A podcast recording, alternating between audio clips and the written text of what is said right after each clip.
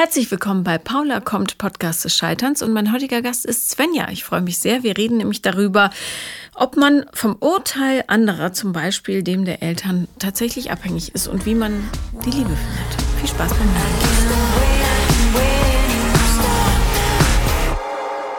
Herzlich willkommen, Svenja. Hallo, liebe Paula. Ich bin ein bisschen traurig, dass du deinen Hund nicht mitgebracht hast, aber so ist es manchmal im Leben. Die muss heute zu Hause bleiben. Damit wir ungehört, von ihr zumindest, über deine Beziehungsthemen sprechen können. Ja. Nicht, dass das Hundchen verstört ist. Das wollen wir nicht. Wobei ich weiß gar nicht genau, worum, worum geht es eigentlich? Ah, ich habe lange überlegt, weil es so viele Themen gibt. Mhm. Aber es gibt eins, was mir irgendwie ganz besonders am Herzen liegt. Und äh, es geht natürlich um Männer. Wie soll es auch mhm. anderes sein? Aber es gab einen Mann in meinem Leben, bei dem habe ich irgendwie so mein Bauchgefühl verloren. Okay. Das ist mir so abhanden gekommen seitdem und meine Intuition. Und ich habe irgendwie auch so ein bisschen mich selbst verloren und kriege das nur so ganz langsam wieder. Und ich frage mich immer, wie konnte das so weit kommen? Das fragt man sich so oft im Leben. Ja, wie konnte das passieren? Oh mein Gott, wie oft ich mich das schon gefragt habe. Aber hey, im Rückblick ist es immer für irgendwas gut. Und sei es nur, dass du hier bist jetzt bei mir. Kann auch sein. Ähm, wie lange ist das her? Fast drei Jahre ist das jetzt her. Mhm. Und ja. wie lange ging das mit dem? Mm, etwas über ein Jahr war die Beziehung. Okay, also nicht so episch lang, nee. aber. Und ähm, was also, oder erzähl doch mal, wie ihr euch kennengelernt habt. Wie hast du dich am Anfang mit ihm gefühlt? Ja, also wir haben uns über Tinder kennengelernt mhm. und ähm, das war das letzte Date, hatte ich mir damals geschworen, weil ich so eine Reihe von schrecklichen Tinder-Dates hatte und gesagt habe, komm, den, den nehme ich jetzt noch mit. Danach ist Feierabend, aber da hat es dann irgendwie gefunkt. So. Und ähm, genau, dann haben wir uns irgendwie kennengelernt und sind dann zusammengekommen stand, glaube ich, nicht immer unter einem so guten Stern, weil er nur vorübergehend in meiner Heimatstadt war und eigentlich äh, aus Bonn kommt. Mhm. Und auch klar war, dass er irgendwann wieder zurückgehen würde, aber wenn man verknallt ist, ist das ja erstmal zweitrangig. Ja. Ähm, genau, und dann ist es irgendwie zu einer richtig schönen Beziehung geworden, bis ich irgendwann festgestellt habe, irgendwie geht es immer nur nach seinen Wünschen und es nervt. Mhm. Okay, ähm, hat es, also, oder wann hast du das festgestellt? Ich glaube, so nach einem halben Jahr, als es tatsächlich um so Themen ging wie, was machen wir, wenn es eine Fernbeziehung wird? Wer kann sich vorstellen, wohin zu ziehen? Also als es um, ums, oder ums Eingemachte ging, da habe mhm. ich so mhm. gemerkt, hm, doch nicht so. Nee, wird schwierig, ja. Okay, und war er gar nicht in der Lage, auf deine Wünsche einzugehen? Äh, ich glaube, theoretisch wäre er in der Lage gewesen, aber er wollte es halt bei bestimmten Punkten nicht und die hat da eiskalt auch durchgesetzt. So gerade so das Thema Umziehen und welche Kompromisse kann man da eingehen, nämlich gar keine. Und ähm, ja, war irgendwie nicht so schön. Ich habe aber trotzdem sehr, sehr viel mitgemacht und so bin ich vorher eigentlich nicht gewesen. Und deswegen habe ich mich hinterher ganz lange selbst betrauert. Ja. Hm. Okay. Ähm, dann, wenn du sagst, du hast nach einem halben Jahr gemerkt, heißt es ja, dass du ein halbes Jahr trotzdem noch da in dieser Beziehung geblieben bist. Ja. Weil du Sorge hattest, dass du nie wieder einen kennenlernst, weil es ja das letzte Date war? Oder, nee, ähm, das gar nicht. Ich glaube, ich habe es mir einfach total gewünscht, dass jetzt mal eine Beziehung kommt, ähm, mit der man irgendwie sich was aufbauen kann. Also die Beziehungen, die ich vorher hatte, die waren zwar auch lang und ich hatte auch immer eigentlich gute Beziehungen, aber ich finde, mit 22 denkt man oft, wird jetzt nicht der letzte sein. Ne? So, da kommt bestimmt noch mal irgendwann jemand anderes. Und das war mit 28 und da habe ich so gedacht, oh, das könnte ja eigentlich was für länger sein. Und mhm. ich glaube, deswegen habe ich so versucht, dran festzuhalten und habe vielleicht irgendwie mehr Dinge gemacht, die ich eigentlich sonst nicht gemacht hätte. Also ich habe sogar schon Bewerbungsgespräche in Köln gehabt, um dahin zu ziehen. Ähm, obwohl man mir kein Stück entgegengekommen wäre mit noch anderen Städten, die irgendwie für beide neu gewesen wären oder so. Ja. Ist es nicht ulkig, wie sehr man manchmal an so Dingen festhält, obwohl eigentlich alles dagegen spricht? Ja, und ich verstehe nicht warum. Naja, du sagst es schon richtig, die Hoffnung, ne? Also, oder, oder dieses, auch die Angst vor dem, was dann ist, ne? Wenn das ja. nicht mehr ist, ja. Ähm, wie war es denn, weil du sagtest, da, dadurch oder danach hast du dein Bauchgefühl verloren. Ähm, war das vorher denn dir dienlich, immer das Bauchgefühl? Oder war es sowieso eher ein kleines wimmerndes Stimmchen? So? Äh, ich glaube schon, dass es mir ganz gut dienlich war eigentlich und auch gut funktioniert hat, so das Radar, weil ich mich da auch immer gern drauf verlassen habe und auch vor dieser Beziehung viel mehr imstande war zu sagen, was ich möchte oder was ich auch nicht möchte und das dann auch teilweise für mich so durchzusetzen. Also ich würde sagen, ich konnte mich da eigentlich immer ganz gut drauf verlassen. Und als diese Beziehung dann irgendwann vorbei war, habe ich so gemerkt, okay, ich bin nicht mehr in der Lage, eine Entscheidung aus dem Bauch heraus zu treffen. Also es ist mir unheimlich schwer gefallen. Das weil du dir selber weg. misstraut hast. Oder? Ja, weil mhm. es auf einmal weg war und ich nicht wusste, wo es hin ist. Und dann genau das Vertrauen irgendwie auch in dieses Bauchgefühl dann verloren habe. Ja. Wie kam es zum Ende? Ich glaube, es hat sich so langsam angebahnt. Und dann waren wir tatsächlich auch wieder räumlich getrennt, dauerhaft. Und das hat einfach katastrophal funktioniert. Also eigentlich gar nicht. Diese Fernbeziehung war ein Graus. Dann gab es noch einen letzten schmerzhaften Urlaub irgendwie. Währenddessen hat man schon gemerkt, okay, das oh ist no. so, wir machen es jetzt halt nochmal, weil es so geplant war. Und dann gab es noch so ein, zwei Vorkommnisse, die mir dann auch den Rest gegeben haben. Und dann haben wir beide gesagt, ich finde dich scheiße, auf Wiedersehen. So, also, ja ja, manchmal muss man klare Worte finden. Aber das heißt, ihr habt beide gesagt, komm, wir lassen den Mist. Ja. Ja, okay. Ich glaube, ich hätte es noch einen Monat länger äh, versucht, aber ähm, vom Gefühl her wusste ich zu dem Zeitpunkt schon, das äh, bringt alles nichts mehr. Wie also, ging es dir danach mit der Schrecklich. Mhm. Schrecklich. Ich war todtraurig, ganz lange. Aber um dich selbst? Ähm, wie ich am Ende festgestellt habe, um mich selbst. Am Anfang dachte ich, ich vermisse diesen Menschen so ganz schrecklich doll. Aber als ich nach einem halben Jahr immer noch heulend im Urlaub am Pool saß, habe ich gemerkt, ich weine um mich selbst. Mhm. Okay. Ich, ähm, hast du mein Buch gelesen? Ich bin gerade in der Mitte angekommen. Okay, also da, äh, da schreibe ich etwas über neuronale Verknüpfungen. Und es ist tatsächlich so für alle, die es noch nicht gelesen haben ähm, das Gehirn, wenn du mit einem Menschen viel Zeit verbringst oder zumindest intensive Zeit, viel sei dahingestellt, ähm, oder lange, dann äh, knüpfen sich so Wege tatsächlich wie so da halten sich bestimmte Teile des Hirns einfach an den Händchen. So, ja, ganz Wie feste. so ein Streckennetz bei der Autobahn genau, oder so? Genau, okay. wie, wie, also was viel befahren ist, so eine Fahrrinne. Und das, was ähm, man dann spürt, was so weh tut, wenn man sich trennt, ähm, ist häufig nicht, also gerade wenn es so ist wie bei euch, ihr wusstet beide, eigentlich ist scheiße, ähm, ist dann nicht die Trauer um den Menschen, sondern ähm, natürlich die ganzen Ängste, die dann hochkommen und das Gehirn, das versucht oder das jetzt daran arbeiten muss, diese neuronalen Verknüpfungen aufzulösen. Das heißt, ähm, im Grunde die Uhr wieder auf Null zu drehen. Und das ist ein, je nachdem, aber relativ langwieriger Prozess, weil es wirklich Biochemie ist. Und ähm, ja, das ist dann halt scheiße.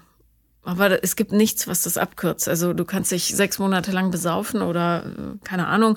Aber jeder, der es mal probiert hat, weiß auch, das macht es irgendwie nicht besser. Und darum muss man leider durch diesen Schmerz durchhecheln, wie bei der Geburt. Ja. ja. Zum Glück ist es jetzt vorbei. Aber das Bauchgefühl kommt nicht wieder. Mhm. Woran merkst du, dass es nicht da ist? Dass ich total Schwierigkeiten damit habe, Entscheidungen zu treffen und auch aus dem Bauch heraus zu treffen. Also ich gehe alles im Kopf durch, total rational, was super anstrengend ist. Was für Entscheidungen stünden zum Beispiel an? Umziehen. Gefällt mir die Wohnung, die ich mir angeguckt habe, ja oder nein? Fällt mir total schwer. Okay. Ähm, habe ich ja auch schon mal gesagt, der einfache Münzwurftrick, hast du den mal probiert? Ja. Und? Bei einer anderen Sache, nicht bei dem Wohnungsthema, bei einer anderen Sache. Ähm, funktioniert gut. Aber ich würde so gern wieder einfach, ja. dass es so aus, aus mir herauskommt und nicht durch die geworfene Münze. Ja, ja. Naja, gut, die Münze ist ja im Grunde nur die Verkörperung dessen, was, das, ja. äh, was das Hirn irgendwie nicht rauslässt. Ja. Ähm, diese, dieses Feingefühl für die eigenen Entscheidungen, das muss man so ein bisschen hervorkitzeln wieder, wenn das sich verschüchtert zurückgezogen hat. Ähm, gerade wenn man dann wirklich anfängt, so ein substanzielles Misstrauen den eigenen Entscheidungen gegenüber zu entwickeln. Und darum macht man das am besten so in täglichen Übungen. Äh, will ich Kaffee mit Milch oder ohne? Will ich lieber Wasser mit Sprudel oder ohne? so blöd es klingt, ja, aber das ist, ähm, oder will ich heute die rote Leine oder die blaue Leine? Ja. Ja. Ähm, also wenn es jetzt so Matrix-mäßig wäre, wenn ich die rote oder die blaue Pille, dann würde ich sagen, warte noch ein bisschen. Aber äh, tatsächlich in diesen kleinen ähm, ja, Alltäglichkeiten äh, findest du das dann langsam wieder. Bloß äh, ist natürlich doof, wenn man sich selber nicht so spürt, ne? Ja. Ich habe neulich eine äh, oder sagen wir anders, ich habe auch Schwierigkeiten damit häufig. Ne? Okay. Es fällt mir viel leichter, anderen beizustehen als mir selber. So ist ja auch logisch, da muss man niemanden in Frage stellen, also zumindest sich selber ja. nicht. Und ähm, mir wurde neulich gesagt, ich sei in letzter Zeit immer so hart mit meinem Urteil gewesen hier im Podcast. Ich glaube, das liegt auch daran, dass ich so eine etwas komplexe Phase gerade durchmache ähm, und dann vielleicht eine gewisse Ungeduld so entwickelt habe. Aber es liegt auch daran, dass ich wirklich total verpennt habe, auf mich zu achten, gerade in so schwierigen Zeiten und äh, häufig Entscheidungen wie du jetzt eher aus dem Kopf als aus dem Bauch heraus treffe, obwohl ich ja ganz genau weiß, ich schreibe ja sogar Bücher darüber, ja, äh, wie ich es eigentlich machen müsste. So und der Trick, der es löst, äh, ist zweierlei. Erstens wirklich ähm, da eine Selbstdisziplinierung hinzukriegen äh, in Sachen Meditation oder Selbstreflexion, je nachdem, wie man es nennen will. Ja, im Grunde ist das ja nur eine Übung, um sich, um mit sich selber in Kontakt zu kommen. Mehr ist es ja nicht. Ja, du sitzt da idealerweise nicht mit offenen Augen, kein Fernsehen nebenher und so weiter und äh, atmest in dich rein und versuchst wirklich jede einzelne Zelle auszufüllen mit dir selbst. Ja, zehn Minuten, Viertelstunde, fünf das, Minuten. Das klingt sehr anstrengend. Ja, es ist total anstrengend, weil du dich halt zur Ordnung rufen musst. Ja. Ne? Ich weiß, glaub mir. Aber es hilft. Und das Zweite, ähm, warte mal, jetzt habe ich selber den Faden verloren, weil ich meiner Angst vor der Meditation gefolgt bin, obwohl ich es ja mache inzwischen. also, ähm, Genau, sich selbst zu spüren. Was habe ich gesagt? Genau, also erst meditieren und dann, ich wollte eine ganz tolle zweite Sache, die ich total erkannt habe neulich sagen. Vielleicht kommt sie wieder. Vielleicht kommt sie wieder, genau, ja. wie deine Intuition. Ja, aber auf jeden Fall, dieses sich selber nicht fühlen, ist, ähm, führt dazu, dass du die ganze Zeit in Aktion bist, obwohl du dringend Ruhe bräuchtest, zum Beispiel. Ne? Das stimmt. Ja. Deswegen glaube ich, fällt mir auch Meditieren so schwer, weil ich mich innerlich so gehetzt fühle. Mhm. Also ist immer so ganz viel los und äh, ja, wie so ein Strudel irgendwie. Das plätschert nicht so dahin, sondern es wirbelt so die ganze Zeit. Genau. Und, ja. äh, und gerade ähm, wenn es so ist, muss man es machen. Ja. Was ich dann mache, ist nicht das, sondern ich fange an, Menschen zu helfen, mhm. anstatt mir selbst zu helfen. Ja, kenne ich. Gerade Männern, schwierig. das heißt, du lockst dann auch nur so ähm, kleine Patienten an ist tatsächlich das zweite Thema auf meinem kleinen Notizzettel. Dann, so klein ist der Notizzettel gar nicht, wenn ich da mal so rüber ähm, Ja, also nach dieser doofen Beziehung kamen irgendwie nur noch Männer, die entweder so wie der Bonn-Mann total egoistisch veranlagt waren oder wirklich auch äh, psychische Probleme hatten. Was ich jetzt an sich gar nicht so dramatisch finde, weil irgendwie hat ja jeder so sein Päckchen. Nur es entpuppte sich dann immer als ziemlich großes Paket und endet dann damit, dass ich, äh, weil der Mensch nicht mehr richtig lebensfähig ist, noch den Platz in der Tagesklinik organisiere und mich dann endlich lösen kann, weil ich weiß, jetzt ist er irgendwie in sicheren Händen. Mhm. Und das ist super anstrengend. Naja, vor allem ist es ja auch ein Weg, sich zu spüren. Ne? Du spürst dich dann über andere. Ist möglich, aber hilft dir weniger, ja. als wenn du es direkt machen würdest. Ähm, hat, hast du denn den Wunsch, das nicht mehr zu machen? Anderen zu helfen. Mhm. Also nicht, zumindest nicht in dem Ausmaß. Nicht in dem Ausmaß, wollte ich gerade sagen. Also das spielt ja dann wahrscheinlich auch in so einen Dating-Bereich rein, ja. oder? Ja. ja. Und das so was Normales wäre mal nett. Mhm. Ich würde dir das auch fast ausreden wollen, äh, Männer zu retten. Ja, ich möchte das auch eigentlich gar nicht. Ja, okay, dann also lass es ist super nervig und anstrengend, aber es kommt ja immer erst so raus, wenn es fast schon zu spät ist, um noch die Kurve am Anfang zu kriegen. Hm. Es sei denn natürlich, deine Intuition käme wieder und würde sagen, na. Ja. Ja. Hm. Hm. Wenn du jetzt mal so genau zurückdenkst an den letzten oder vorletzten Mann, dem du helfen musstest. Bist du da sicher, dass dein Bauch nicht irgendwann gesagt hat, huf, Achtung, und du einfach drüber hinweggegangen bist? Doch, es gab solche Momente, auch schon relativ am Anfang. Das heißt, deine Intuition ist nicht weg, du hast bloß total aufgehört, darauf zu hören. Kann auch sein, ja. Ja. Mhm. Also ich bin, das Bauchgefühl, was da, da war, also letztes Jahr, wo man eigentlich hätte drüber stolpern können, habe ich, glaube ich, ignoriert, weil ich mir gedacht habe, ähm, es ist irgendwie netter, jemand nicht einfach so anhand seiner Vergangenheit abzustempeln ähm, und über, über Bord zu werfen, sondern Menschen auch eine zweite Chance zu geben, ähm, weil ich das irgendwie nett finde und äh, ich den Menschen auch interessant fand und mochte oder auch immer noch mag. Ähm, aber ja, wahrscheinlich muss man dann eher sagen, Bauchgefühl siegt eigentlich. Naja, vor allen Dingen muss man sehen, ähm, also wohin führt es? Ja, du hast jemanden in die Tagesklinik gebracht.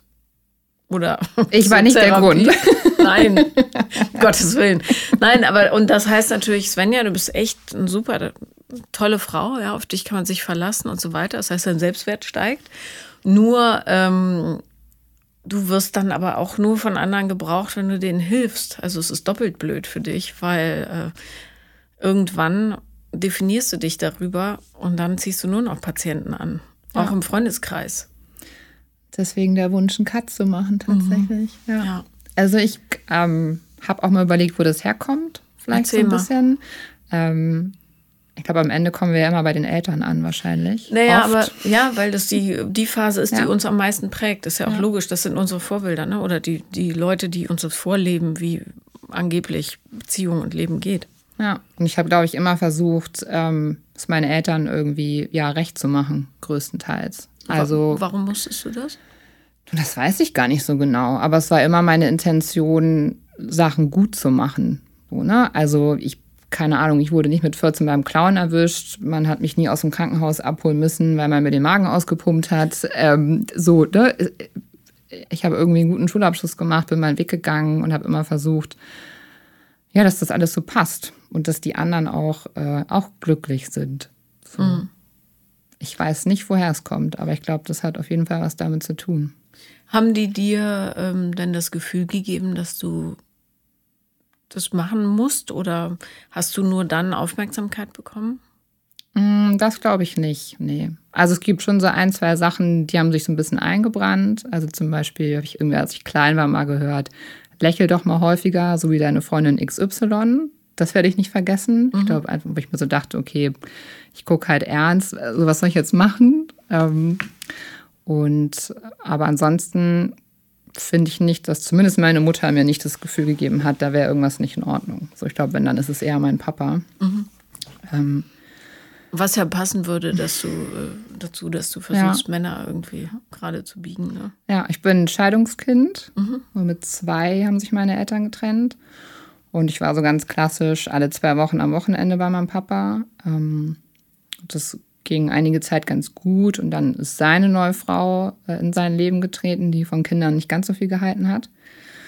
Und dann war es oft so, nur wenn es da gepasst hat, konnte ich dann vorbeikommen. Und ähm, da habe ich irgendwann angefangen zu denken, ist das jetzt, weil mit mir irgendwas nicht in Ordnung ist? So. Und da war ich sechs, sieben, acht. Also, oh, das reicht ja. Ja, aber und, und wenn du eh schon äh, so auf dem Prüfstand bist, dann lohnt es sich ja auch, möglichst brav zu sein, damit ja nichts passiert ja. und das bisschen nicht in Gefahr gerät. Ne? Ja, nicht stören, nicht, nicht auffallen. Mhm. So, ja. Ja. Ja, schade. Irgendwie. Aber ich, ich finde es ja immer cool, wenn Leute Ah, ist schwierig, ja. Aber wenn man anderen, zum Beispiel Kindern, das Gefühl gibt, dass man gerne mit ihnen zusammen ist, gerade wenn man verwandt mit ihnen ist. Wäre schön, das ja. stimmt. Ja. Ich verstehe das auch nicht, wirklich nicht. Und ich habe ja selber Kinder. Wie jemand einen Partner wählen kann, der die Kinder nicht mag, check ich nicht. Das wäre für mich ein absolutes Ausschlusskriterium.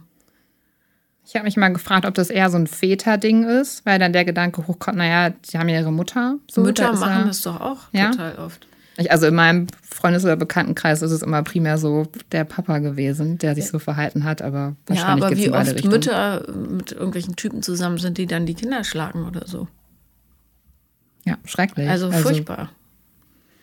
Und die haben ja um diese Beziehung nicht gebeten, ne? die sind in die Welt geschubst worden. Also hat man das, die Pflicht, sich liebevoll darum zu kümmern, finde Ja. ich. Sonst sollte man es lassen. Anyway. Ähm, ja, also der Trick, da rauszukommen, ist natürlich, sich immer zur Ordnung zu rufen. Ne? Ab Sekunde eins. Und dafür musst du aufhören zu rennen, wie verrückt. Sondern auch mal innehalten. Wie geht das? Ja. äh, das ist so mein Lebensthema, weil ich das ja auch so, ich versuche das wirklich, ähm, wo es geht, zu vermeiden, obwohl ich es noch viel mehr bräuchte als du, wahrscheinlich. Äh, weil das einen, das konfrontiert dich so sehr mit dir selber. Dieses Stopp, Moment, will ich das jetzt oder will ich das nicht? Das ist, ist für mich körperlich anstrengend. Kann ich gut verstehen. Ja, aber ich weiß, dass ich es machen muss, weil sonst gehe ich unter mit Mann und Maus. Dafür ist das Leben viel zu hektisch. Ne? Und tatsächlich, ähm, ich kann jetzt nur von mir sprechen, also so wie es bei mir funktioniert und wie ich glaube, dass es gut klappt. Ähm, und jetzt weiß ich auch wieder, was ich eben sagen wollte. Siehst du? Also, ähm, dieses, dieses Gefühl, anderen helfen zu müssen und so, ist ja eine Kompensation im Grunde. Alles, was du für andere tust, führt dich von dir selber weg. Ne? Oder für, oder, oder was du erledigst oder wo du hilfst, äh, also was ja für andere was tun ist, oder wo du äh, bes dich besäufst oder dich mit Essen vollstopfst, das ist ja mein Ding. Du auch? Okay, bei dir sieht man es noch nicht, so wie bei mir. Auf jeden Fall ähm, eine Kompensation oder Drogensucht, ja, alles dasselbe. Oder es, äh, äh, so, so ein sexuelles Überagieren, also ja, Sexsucht, äh, Pornosucht, all das ist Kompensation für Gefühle, die nicht gefühlt werden dürfen, sollen, ja.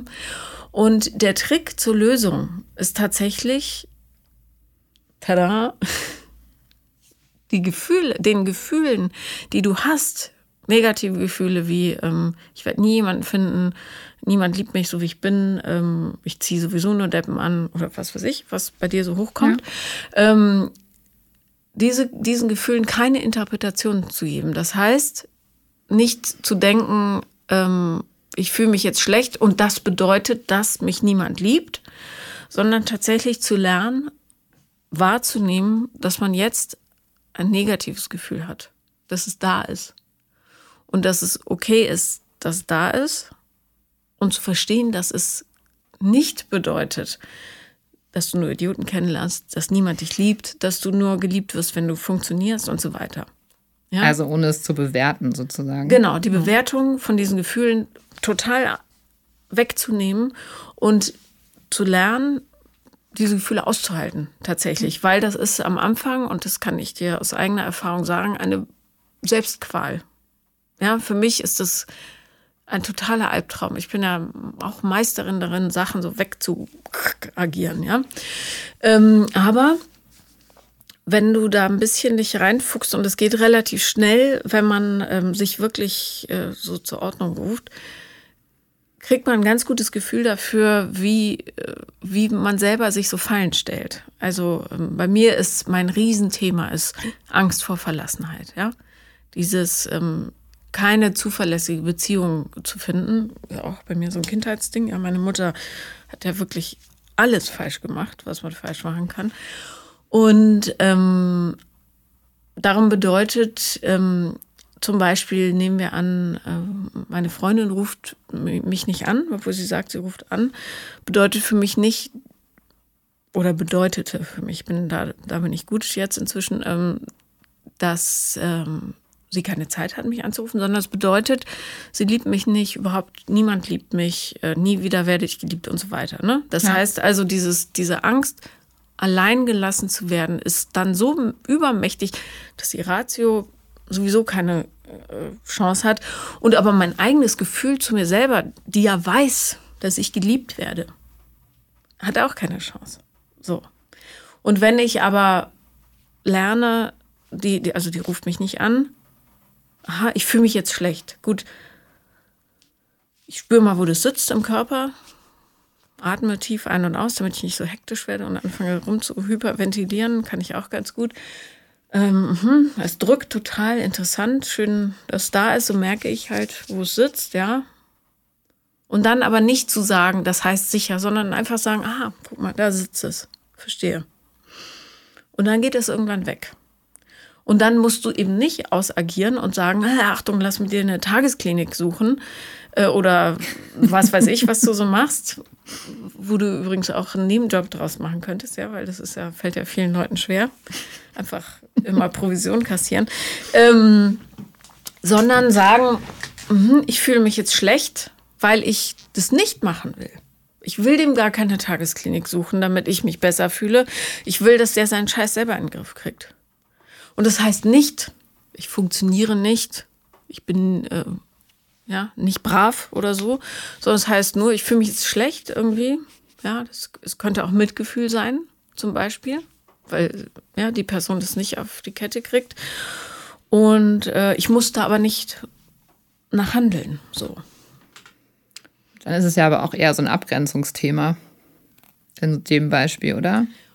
Praktisch alles ist ein Abgrenzungsthema. Ja. Also zu sagen, das ist eigentlich gar nicht meine Aufgabe und es belastet mich, eigentlich müsste ich mich jetzt davon distanzieren, ja, statt es trotzdem zu machen. Nimm das wahr, dass es dich belastet. Ja. Ne? Und das ist auch okay, dass es dich belastet, weil das Freundlichere wäre natürlich eine Tagesklinik zu suchen. Aber du hast keine Kapazitäten dafür.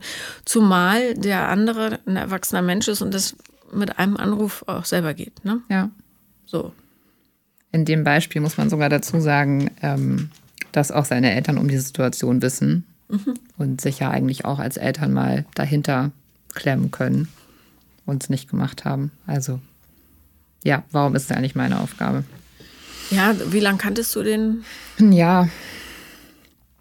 Ja, der hatte auch Freunde, weißt du? Nehme ich mal an. Ja, das stimmt. Und das Fiese ist halt, wenn man ähm, gelernt hat, dass man besonders liebenswert ist, wenn man für andere was macht, dann ist das natürlich leichter, in die Falle zu tappen.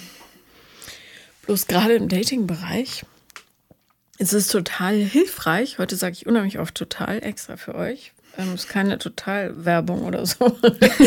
ähm, äh, tatsächlich sich vorher vorzustellen, welche Art in welchem Geisteszustand muss der Mensch sein, der für mich als Partner in Frage kommt. Ja, der muss vielleicht schon mal eine Therapie gemacht haben, ein bisschen aufgeräumt, ja. willens und vielleicht auch ja auf einem gewissen Selbstreflexionslevel, dass ich damit arbeiten kann, äh, weil ich da auch bin. Und wenn die Leute das nicht sind, dann müssen die noch mal auf die Weide. Ist einfach so. Und dann, so blöde, peinlich und schmerzhaft es ist, die einfach wieder loszulassen. Ja. Und zu sagen, hm, sorry, das ist, glaube ich, nicht meine Aufgabe. Wäre auch der Plan fürs nächste Mal, wobei ich es immer schwierig finde, das dann rauszukitzeln, so ganz am Anfang. Ich kann jetzt nicht sagen, hallo, ich bin Svenja, auch übrigens hast du schon mal eine Therapie gemacht? Check oder nicht? Ja, gut. Das ist jetzt keine Sache fürs erste Date, aber da kommt ja wieder dein Bauchgefühl äh, zum Tragen. Ähm, du ahnst ja, und das ahnt man immer ob mit den Leuten was nicht stimmt oder nicht. Ja, also selbst wenn du jetzt mal ein paar Wochen Hormonrausch abwartest, wusstest du im Rückblick schon von Anfang an, ist das wirklich okay oder ist es eher nicht okay? So, vertraue darauf. Ich werde es probieren. Ja, das ist echt. Ähm, wir trauen uns alle nicht so harte Schnitte zu machen, aber es ist, glaube ich, manchmal nötig zu sagen, ich kann das nicht. Ich kann das jetzt nicht. Übrigens auch mit Ex-Partnern. Ja, ich kann das jetzt so nicht. Weil ich habe ein Thema, da muss ich selber dran arbeiten und das stört mich in meiner Arbeit. Ja. Trotz allem frage ich mich immer noch, wie das so weit kommen konnte mit diesem Bauchgefühl damals. Also auch mit dieser Beziehung, wo man sich oder wo ich mich so völlig selbst verloren habe. Ich bin das bis heute un, unbegreiflich. Findest du das so überraschend? Ja, total. Aber weil, warum? Weil ich vorher auch schon Beziehungen hatte, die eben komplett gar nicht so waren. Also klar, da, ich, da hat man sich oder habe ich mich auch getrennt oder der andere hat sich von mir getrennt, aber ich hatte hinterher nie das Gefühl, ich bin mir selber total fremd geworden oder habe ganz anders agiert, als es normalerweise meinem, meinem Ich entsprechen würde. Naja, gut, vielleicht war das einfach ein manipulativer Mensch. Und du bist so ein bisschen, äh, ja, verändert worden quasi und hast gegen deine Natur gehandelt. Im Wunsch, ihm zu gefallen. Und vielleicht ist dir das vorher noch nicht passiert. Das kann ja auch sein meinst, es war einfach Zufall, dass ich einem manipulativen Menschen begegnet bin? Der Zufall war es sicher nicht, aber ähm, möglicherweise war das der, der dir gesagt hat, guck mal, dafür bist du anfällig. Hm. So habe ich es noch nicht gesehen. Weil in der Rückschau passiert einem ja wirklich immer das, was, wo man Baustellen hat. Und manche Geschichten schreien halt lauter als andere. Und irgendwann sagt man dann, Ach so. Das könnte sein Job gewesen sein. Vielleicht, ja. Und dann äh, fällt es einem leichter, finde ich, da so mit ein bisschen Milde drauf zu blicken, auch wenn man wütend ist und enttäuscht und so. Und ich finde, man darf auch wütend und enttäuscht sein, aber nicht für immer. Ja. Wütend bin ich auch gar nicht mehr. Also ich war, wie gesagt, danach einfach irgendwie ein halbes, dreiviertel Jahr traurig, äh, meinetwegen. Mhm. So, und dann, aber es ist jetzt auch okay. Ne? Ich versuche halt immer nur, mir zu überlegen, wie konnte das passieren, damit es nicht nochmal passiert. So, aber ja, vielleicht war das der kleine Wink, was ja, oder, die Baustelle ist. Oder formuliere die Frage um, was kann ich daraus lernen? Dann ist es weniger aggressiv. Ja, Wobei ich dann immer die Angst hätte, dass ich dann zu egoistisch werde. Also, weil bei mir wäre es jetzt so, was kann ich daraus lernen, mehr auf meine Wünsche zu hören und das auch oder auch mehr für mich einzustehen. Dann bekomme ich sofort diesen Impuls zu denken, nee, das ist aber super egoistisch, Svenja, das, das geht nicht. Und dann sind wir wahrscheinlich wieder bei früher, wo ich es irgendwie jedem recht machen wollte und nicht, nicht das gesagt habe, was irgendwie mir wichtig ist. Genau was heute in meiner Familie auch immer noch vorkommt. Also es zieht sich irgendwie so, zieht sich so durch.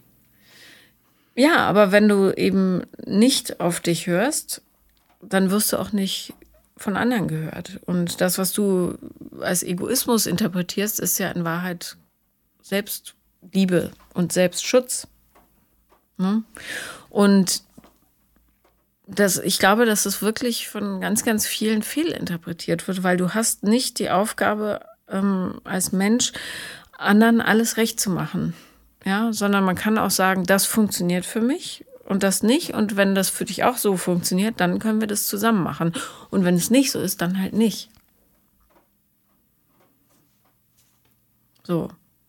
Und wenn du sagst, es kommt heute immer noch vor in deiner Familie, vielleicht war der Typ, quasi der kosmische Lehrer, der gesagt hat, Svenja, Achtung, ich bin jetzt ein richtiges Arsch zu dir, ein richtiger Arsch, damit du siehst, wie andere mit dir umgehen dürfen. Ich bin nämlich nicht der Einzige in deinem Leben, der das so macht. Ja, da hätte er dann sogar recht mit. Also hm. ja, vielleicht war es so. Ja. Und darum äh, glaube ich, du hast dein Bauchgefühl gar nicht verloren, sondern äh, Du hast dich nur ein bisschen gewundert, dass du bisher noch nie so drauf gehört hast. Das ist jetzt gut oder schlecht? Das fühlt sich also ähnlich an. Das ist gut, weil jetzt weißt du, was du nicht willst. Ja, nur das dann umzusetzen wird dann das Problem, ne? Ja, aber es ist ja nicht unmöglich. Es ist nicht schön oder nicht einfach, sagen wir so. Aber es wird ja immer leichter, je häufiger man es tut. Finde ich fürs weitere Dating, finde ich es trotzdem gerade total schwierig. Wahnsinnig schwierig. Also ich habe auch gerade nicht so wirklich Lust zu daten, ähm, aber ja, mir graut schon fast so ein bisschen davor, wenn man so dieses Vertrauen irgendwie in das eigene Bauchgefühl verloren hat. Hast du nicht? Ja, aber es fühlt sich ja so an. Und ich hatte gerade wieder so ein bescheuertes Date. Erzähl mal. Ähm, nach diesem Tagesklinik-Menschen dachte ich irgendwann, okay, jetzt äh, habe ich mal wieder Lust zu daten. Hatte ich dann tatsächlich auch. Und ähm, dann äh, gab es ein Tinder-Date äh, mit dem ich relativ viel geschrieben habe. Also nicht über einen langen Zeitraum, sondern einfach wirklich mal mehr als nur Hallo, wie geht's? Mhm. Was ich schon mal total nett fand irgendwie, weil das kommt heutzutage auch nicht mehr so oft vor. Und ähm, genau, dann ähm, wäre es fast zu einem Treffen gekommen. Ich konnte dann so spontan nicht und dann war er erst mal zwei Wochen im Urlaub. Und dann habe ich das danach nochmal angestoßen das hätte ich wieder auf mich hören sollen. Wollte ich eigentlich nicht, habe ich trotzdem gemacht, weil ich dachte, komm, spring mal bei deinen Schatten, Svenja, sei nicht so. Und dann haben wir uns getroffen und es war ein wirklich richtig netter Abend. Also wir waren was trinken, zwei, drei Stunden. Ich bin auch nur gegangen, weil ich den Hund zu Hause hatte, der irgendwann auch mal wieder versorgt werden musste und ähm, war eigentlich total glücklich so auf dem Heimweg. Und äh, er war derjenige, der nach einem zweiten Treffen gefragt hat. Er war derjenige, der zuerst geschrieben hat, es war irgendwie ein total netter Abend, würde mich freuen, wenn wir uns wiedersehen. Also eigentlich ganz positiv. Und äh, genau, hat dann auch ein zweites Treffen vorgeschlagen. Und einen Tag vorher habe ich nichts mehr gehört. Und seitdem werde ich geghostet. Und da frage ich mich so, was ist denn jetzt schon wieder schiefgelaufen? Und das finde ich so super anstrengend. Mhm. Also auch dieses nicht sagen können, was dann der Grund ist. Also einmal kurz zu schreiben, ich will doch nicht. Ich möchte doch nicht. War irgendwie super euphorisch an dem Abend. Jetzt ist es abgeklungen, keine Ahnung. So. Ja, ist unanständig. Ich, mich nervt dieses Ghosting total. Und da kann ich es wirklich nicht nachvollziehen. Also. Schreib dem und sag, dass du es zum Kotzen findest. Hab ich. Und darauf kam auch keine nee. Antwort. Ja, was für ein erbärmlicher Wurm. Ich habe nur geschrieben, dass ich schade finde, dass ähm, er sich jetzt auf einmal nicht mehr meldet und offenbar zum Ghoster mutiert und dass ich ihm trotzdem alles Gute wünsche. Ja, ja. schön. Aber dann hast du dein Kind oben behalten. Ja. Ich finde, dieses Ghosting ist echt eine absolute Unart. Ja. Und ich verstehe nicht, warum die Leute feiger und feiger werden. Das ist echt nicht so schwer zu sagen, zu schreiben sogar, ja. Ich verstehe es ja noch, wenn man dann Aug in Aug sitzt, aber zu schreiben du doch nicht. Also bloß ja. mit mehr Worten. Äh, das ist nicht zu viel verlangt. Ja, also mich ja. hat das auch richtig traurig gemacht. Ja, es macht die Leute weil kaputt. Weil ich das so also weil man mit so, oder weil ich mit nichts zurückgelassen wurde in dem Fall, auch wenn es nur ein Date war, ähm, das kommt ja irgendwie so häufig vor. Und irgendwie hat mich das total verletzt. Ja, so. zu Recht. Ist auch verletzend. Ist wahnsinnig verletzend. Hm. Ätzend. Aber dann äh, weißt du immerhin schon, also der ist auf keinen Fall Idiot. Ich verstehe nicht, warum sowas nötig ist. Ich habe das Gefühl, es wird immer mehr. Ja, ja weil es den Leuten so einfach gemacht wird. Bloß mir ist auch noch kein Mittel dagegen eingefallen. Aber wirklich, jede Frau, jeder Mann, Frauen machen es selten, aber auch, äh, oder seltener, ähm, dem das passiert oder der das passiert, nehmt es nicht persönlich. Das ist wirklich das Problem der Leute selber, ne? die nicht erwachsen genug sind, um ja, so einen Mikrokonflikt auszutragen. Rational gesehen, glaube ich, weiß ich das auch. Aber auf der Gefühlsebene trifft es oder trifft es mich trotzdem irgendwie immer. Ja. Das ist so dieses. Ghosting gehört auch zum emotionalen Missbrauchskatalog. Das ist nicht einfach nur irgendwas. Das ist eine kränkende Scheiße. Um es mal unsachlich zu ja. beschreiben. Also ich, also ich weiß auch gar nicht, warum mich das jetzt so getroffen hat, weil es wie gesagt nur ein Treffen war. Aber ich habe hinterher gedacht, super. Also warum werde ich jetzt wieder in Anführungszeichen nicht gewollt und damit nichts dagelassen. Naja, weil es, weil es, ja, weil es an deinen Selbstwert geht, total. Obwohl du über den Menschen gar nichts weißt und den vielleicht nach dem zweiten Treffen gar nicht gut fändest. Trotzdem. Ja, und es bestätigt dann natürlich das, was du glaubst. Nur wenn ich super angepasst bin, werde ich überhaupt geliebt. Ja. Entschuldigung, ich habe dich unterbrochen. Nee, alles gut. Ja. Ich versuche nur immer irgendwelche Verbindungen zu finden, äh, wo das eine das andere bedingt oder herkommt. So, ja, naja, die, die, die, das, die Wurzel des Problems ist ein schwaches Selbstwertgefühl. Und wo das herkommt, weißt du ja selber. Ja. Also, es wäre halt gut, wenn du daran arbeiten könntest. Mhm. Ja, also ich finde, also ich stoße dabei immer so hart an meine Grenzen, wenn ich das versuche. So, ich habe das bei meinem Vater probiert vor drei Jahren. Seitdem habe ich ihn nicht mehr gesehen. Was hast du probiert? Für mich selbst einzustehen. Und Was auch, war das für eine Situation? Auch eigentlich ähm, war es eine relativ äh, belanglose Situation. Ähm, ich habe ihn besucht in seinem Geschäft und habe von dieser Trennung erzählt mit dem Menschen aus Bonn und mhm. er war total traurig. Und dann ähm, habe ich gesagt, kannst du mich nicht mal in den Arm nehmen, so weil ich da echt saß und fertig war. Und dann habe ich nur den Kommentar bekommen, naja, bei euch ist es ja eh immer so ein Hin und Her. Ich gesagt, ja und, das macht es ja nicht weniger schmerzhaft gerade. Ja. Und dann habe ich eine andere Kleinigkeit erzählt von meiner Mutter und ihrem Mann. Und ähm, dann ist ein riesiger Streit darüber entbrannt, der damit endete, dass mein Vater zu mir sagte, ich habe äh, böse Augen und mich in diesem Streit einfach da hat sitzen gelassen und weggegangen ist.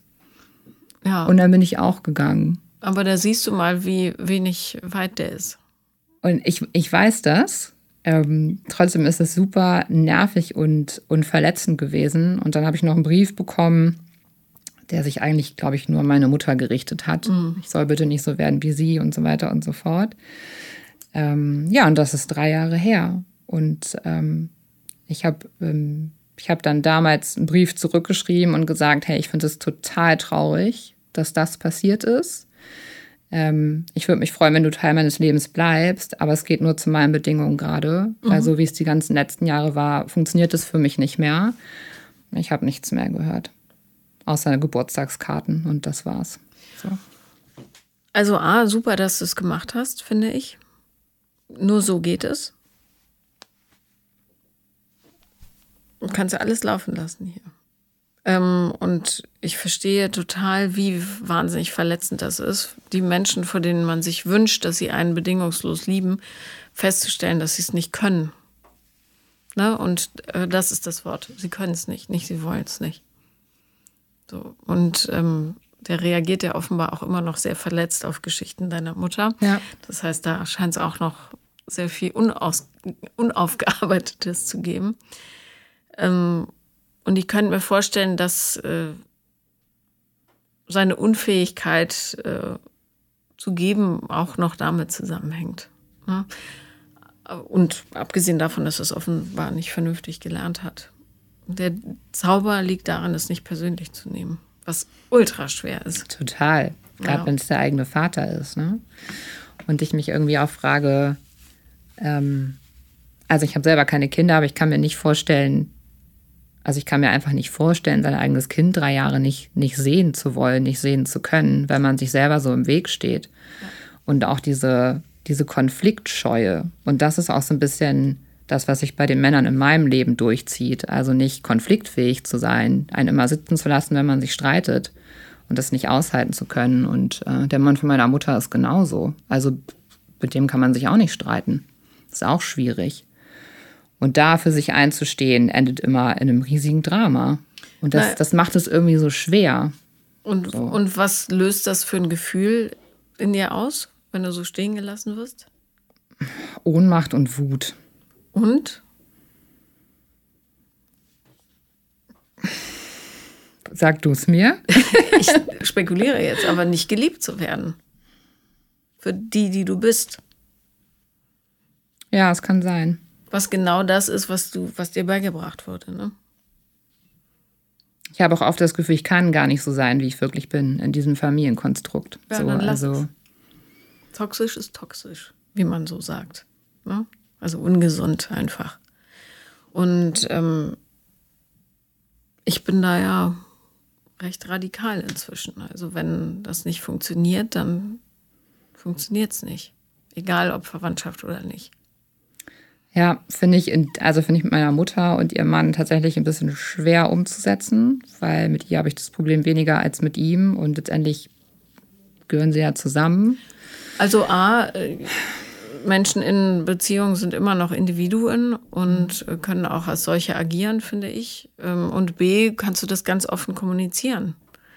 Es fällt mir wahnsinnig schwer, hierher zu kommen oder mit mhm. euch beiden Zeit zu verbringen oder was weiß ich. Kannst ja liebevoll formulieren, ja, weil ich das Gefühl habe, es wird ähm, jedem Konflikt so ausgewichen oder was ja. weiß ich. Äh, und ich würde aber gerne mal einen Konflikt austragen, weil ich finde, es steht zwischen uns oder, oder mir ist es wichtig oder was weiß ich, wie du es sagen willst. So. Ja. Ich, also häufig hilft es ja schon, das auszuformulieren, unabhängig davon, ob es dann tatsächlich zu einer Lösung kommt. Also mit meiner Mutter habe ich da auch schon oft drüber gesprochen, die weiß auch darum. Mhm. Ähm, aber für sie ist es schwer, das zu trennen. Also sie hat dann immer ein schlechtes Gewissen ihm gegenüber und dann wieder mir gegenüber und sitzt dann auch immer zwischen den Stühlen. Und dann fließen da die Tränen und dann fühle ich mich wieder schlecht. Ähm und sie hat wahrscheinlich eine total symbiotische Beziehung mit ihm, ne? Ich weiß nicht, ob es symbiotisch ist. Ich weiß nur, dass es keine, in meinen Augen keine gute Beziehung ist. Ich glaube, die sind beide nicht so glücklich darin. Mhm. Beziehungsweise mal so, mal so. Aber es ist ein total kaputtes Familiensystem. So, aber ich, also ich möchte, möchte sie einfach auch nicht verlieren. Ja. Aber vielleicht hat sie ja Lust, mit dir zusammen daran zu arbeiten. Ja, ich habe meine Aufstellung vorgeschlagen. Ähm, Und? Angst. Angst. Mhm. Angst. Also ich habe selber eine gemacht bei Carola tatsächlich. Ach super, ja. Ähm, ich finde das total cool und ich habe ihr das auch mal vorgeschlagen für sich selbst, aber auch mit mir. Angst. Und würde sie denn zugucken mal? Sie muss ja gar nicht direkt mitmachen. Das habe ich noch nicht gefragt. Einfach nur zugucken, weil ähm, da bei Carola, die sagen wo eine Carola von Bismarck aus Hamburg, ähm, da äh, gab es auch mal ein älteres Ehepaar, wo die Frau gesagt hat, also wenn er heute nicht mitgekommen wäre, dann hätte ich die Scheidung eingereicht. So, und den hat das, für den hat das, also allein das zu beobachten, hat für ihn total viel gelöst, weil er dieses innere Bild von sich auch endlich loslassen konnte ja. und so. Und ähm, ja, Angst ist der Feind der Freude häufig, ne? Und, und der Liebe auch.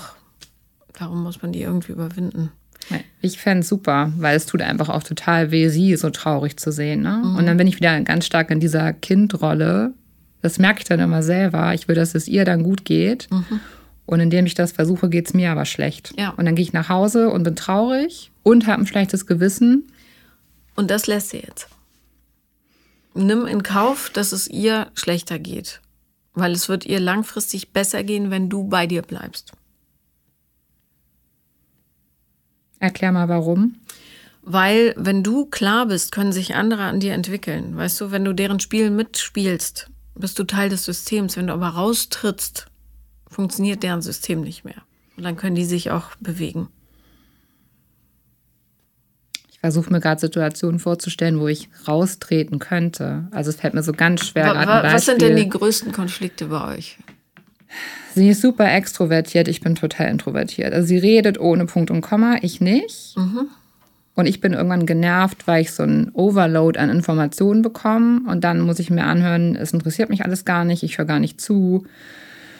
Und dann ist sie deswegen schlecht gelaunt und ich sage dann, du weißt, dass ich das einfach alles nicht so verarbeiten kann, wenn es so auf mich einprasselt. Das sind echt so Kleinigkeiten. Mhm. Und, und, da diskutieren wir seit Jahren drüber. Ja, aber da, das ist ein super Beispiel, weil es da gar nicht wichtig ist, was sie dann sagt. Lass, lass sie weiterreden. Nie tust du und immer tust du und nie und undankbar und was weiß ich, was dann alles kommt. Ähm, das Wichtigste für dich ist diese Selbstwirksamkeit. Das heißt, in dem Moment, wo es zu viel ist, sagst du, stopp, ich bin momentan nicht in der Lage, das alles aufzunehmen. Ja, wenn, wenn ich besser drauf bin oder an, zu einem anderen Zeitpunkt kannst du mir gerne erzählen, was Oma Mathilde mit Tante Efi alles gemacht hat und so weiter. Ähm, aber gerade ist nicht der Zeitpunkt. Ich bin heute hergekommen, weil ich XY machen wollte. So, ne? Weil es gibt ja oft Leute, die schütten sich so aus, ohne um Erlaubnis zu bitten. Also du kannst auch nicht jemand anrufen und dann einfach sofort loslabern und dich einfach entleeren und dann sagen, äh, oh, jetzt bin ich fertig, tschüss, klick. Ja, so ist es aber. Ja, aber das geht nicht. Aber dann ist sie beleidigt. Ja, und? Lass sie doch beleidigt sein. Aber so kommen wir ja nie zu einem guten Punkt. Das doch. müsste ich dann ja jedes Mal machen. Ja, ja. Und dann ist und, sie jedes Mal beleidigt. Ja, aber irgendwann wird sie merken, dass es so nicht funktioniert. Du steigst ja immer wieder in ihr Spiel ein, um es ihr recht zu machen. Ich weiß. Und hinterher ärgere ich mich über mich selbst, wenn ich mich dabei ertappe. Dann lass uns doch jetzt ausmachen, dass du ähm, bei allem, was du tust, zukünftig darauf achtest, dass du mit der Entscheidung, die du da getroffen hast, in Ordnung bist. Unabhängig davon, wie beleidigt, gekränkt, greinend die anderen zurückgelassen werden. Ja? Im Kleinen. Nicht sich volltexten lassen, nicht in den Club gehen, wenn man nicht will, ähm, nicht auf Dates gehen, die sich komisch anfühlen, auf Ghoster reagieren und das dann abhaken und so weiter. Ja, du musst jetzt nicht das große, lass uns diese Familie retten, Ding aufziehen, sondern einfach im Kleinen. Jedes Mal, wenn du dich blöd mit etwas fühlst, sagst du, stopp, so geht's nicht. Und es geht ganz gut. Wirklich. Und ich bin echt schüchtern bei Konflikten, aber ich krieg's auch hin. Also ich würde es total gerne probieren. Ähm, und ich werde es auch probieren, aber ich glaube, dass das Meinst du nicht, dass es Familien gibt, wo das zum Scheitern verurteilt ist? Was willst du dann mit diesen Familien? Wähl doch Beziehungen in deinem Leben so aus, dass du glücklich wirst. Ja, macht Sinn. Aber es muss doch möglich sein, sowas zu zweit auch in der Familie hinzubekommen. Also ich denke mir halt immer, warum, Oh, ist das so ein Generationsthema? Also möchte, möchte, möchte sich diese Generation nicht mehr mit sich selbst auseinandersetzen? Ist das die Angst, dass zu viel hochkommt? Ist es das aber nicht eigentlich wert? Also ich finde das immer so, so unbegreiflich und man stößt so auf Granit, habe ich das Gefühl. Ja, es ist unbegreiflich, aber genau all das, was du gerade genannt hast, ist es. Ja, und ich kann nur hoffen, dass es in den nächsten Generationen besser wird. Ich finde, man versucht es und wenn es nicht klappt, lässt man es los. Okay. Du brauchst Menschen nicht, die dich unglücklich machen. Es führt dich auf kein gutes Land, wirklich. Ja. Und, und dieser Glaube, dass man nur mit Familie glücklich wird, such deine Familie selbst aus zur Not. Die nehmen doch auch keine Rücksicht auf dich. Hm probiere es mal aus. Yay. Was mache ich mit meinen Männern? da wird es genau dasselbe sein. Ja, wenn die nicht die Art ja, menschlichem Niveau mitbringen, die für dich gut ist, Dankeschön. Du nicht. Meinst du, man weiß es? Ja. Wenn es jemand Passendes ist? Ja. Von der ersten Sekunde an? Nicht zwangsläufig, aber von den ersten Treffen an. Und ähm, du musst dich, glaube ich, auch von dem Gedanken lösen, dass du unbedingt eine Beziehung brauchst. Das glaube glaub ich tatsächlich gar nicht. Okay, aber weil dann kommt sie schneller. Ja? Okay. Wenn man in jedem den potenziellen Traumpartner sieht, dann wird es halt ein bisschen schwierig. Ah, das denke ich tatsächlich überhaupt nicht. Das also ich habe auch, ich denke auch nicht, oh, ich muss morgen heiraten und auf jeden Fall Kinder bekommen. Also das gar nicht. Ich fände es auch schön, wenn ich so mit mir selbst fein bin, dass ich auch ohne Partner super glücklich sein kann. Ähm, und dann wäre es schön, wenn irgendwann jemand vorbeikommt, der mich begleitet, sozusagen. Wird ne? auch. Ich so hoffe nur, dass ich es einfach weiß, dann. Das wäre schön. Wirst du. Und das lernst du zu sehen, indem du für dich Grenzen ziehst. Auch der Familie gegenüber. Und wenn du schon in der Hälfte bist, dann müsste die Stelle eigentlich schon gekommen sein mit der Familie, oder? Ich bin gerade mittendrin. Ja. Dann äh, liest da nochmal genau hin. Okay, also was ist dein ultimativer Tipp für mich? Es ist alles in Ordnung mit dir. Du musst nur lernen, für dich selber Grenzen zu ziehen. Ja, und dein Bauchgefühl ist tipptopp in Ordnung. Und du wirst merken, dass du darauf hören kannst, weil du dem vertrauen kannst. Und du bist liebenswert im wahrsten Sinne des Wortes, ohne dass irgendjemand sagt, ja, so ist es. Oder dass du irgendwas dafür tun musst. Du bist genau so, wie du bist, genau richtig. Und jeder, der dir ein anderes Gefühl gibt, hat nichts in deinem Leben verloren. Danke. Danke, dass du da warst. Danke, dass ich hier sein durfte. Das war Paula kommt, Podcast des Scheiterns. Und wenn ihr auch mal dabei sein wollt, dann schreibt mir auf Instagram. The Real Paula Lambert bin ich da.